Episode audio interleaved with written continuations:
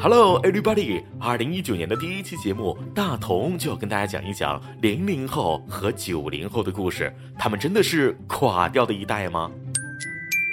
二零一九年到了，别说第一批零零后了，第二批零零后都已经要成年了，而不少九零后的老阿姨、老叔叔们已经三十而立了吧？年龄。谈年龄伤感情。曾几何时，九零后还是我妈妈关注主人公的时候，我们都说九零后没有信仰，前半生放荡，后半生煲汤自私，娇生惯养，佛系三年都行，可以没关系。生活迷茫，不懂得和人相处，条件优，不懂得艰苦奋斗。说白了一点，就是垮掉的一代。但是最近几年，这个观点消失了。不知不觉间，被钉到时代耻辱榜上的我们，好像已经不是九零后了。那些被说成脑残、熊孩子、垮掉的一代的人，正是零零后。当谈起零零后，我们能掏出许多刻板标签给他们贴上，比如在游戏中最应该避开的人，被电子产品侵蚀的一代，被父母宠坏的一代，偶像脑残粉的主力军，在二次元长期定居的一群人，没礼貌的一代，消极叛逆、装逼，对金钱没有概念。而这些评价大多数来自九零后，就像当年那些被八零后瞧不起来的我们一样，我们也亲手打造了一条匪夷所思的鄙视链。知乎上甚至流传着一个纳什沃希尔索德社会三定律：第一定律，任何比我早出生十年及以上的人都是果不不前的老顽固；第二定律，任何出生时间和我相差十年以内的人都是这个社会的精英、中流砥柱；第三定律，任何比我晚出生十年及以上的人都是无可救药、垮掉的一代。不要问我纳什沃希尔索德是谁，我也不知道。中国从八十年代开始，每隔十年就有一代人被称之为垮掉的一代。从七零后数到了九零后，江山代有才人出，各自垮掉数几年。到底为什么会这样呢？垮掉的一代到底是个啥呢？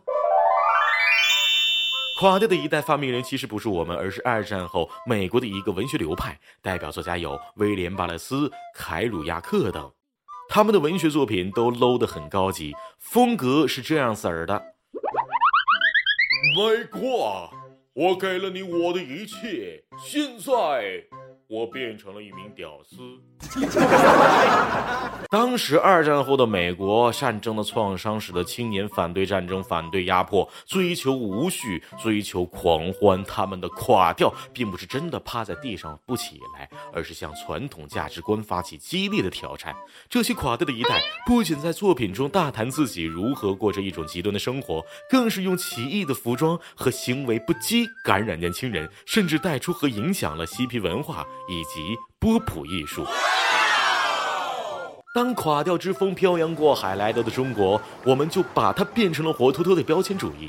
毕竟，爱偷懒的大脑很容易将各种不同的观点、事件、人物看成一个整体，不加区分的进行讨论。只要他的同龄人做了错事儿，我们就连带他和整代人批判一番，仿佛这样我们就可以让自己永远立于不败之地。你冷酷，你无情，你无理取闹。当这样的贴标签背后，我们往往倾向于给自己不熟悉的群体差评，给那些我们不理解、与我们想法不同的群体差评。按现在的说法，就是老一辈日子过得那么清苦，大风大浪全赶上了。但你看现在的年轻人啊，就是不靠谱、不安全，活得那么滋润，只知道享乐主义。老一辈的不理解加小字辈的不解释，结果就造成了这种垮掉的假象。持佛系，相互理解。其实只要想想，谁不是这么过来的呢？年轻时期三观尚未成型，却被迫要面对这个信息爆炸的时代，免不了做一些不成熟的事儿。谁的年轻不傻逼呢？只不过这些事儿对于我们都已经成了陈芝麻烂谷子的旧事儿。我们已经结束了那个年纪，并不代表我们没有经历过这种不可理喻。当已经长大的我们用自己的生活经验换来的优越感，居高临下的批判这些下一代垮掉了，其实我们正在失去了了解他们的机会。试着走进他们，而不是一开始就冷嘲热讽，也许我们就能看到许多不一样的东西。一代人有一代人的使命，在各条战线，每一代人都发挥着巨大的作用。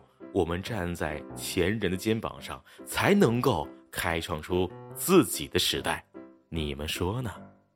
好了，今天的节目就到这里，要跟大家说声再见了。打通五分钟，下期再见。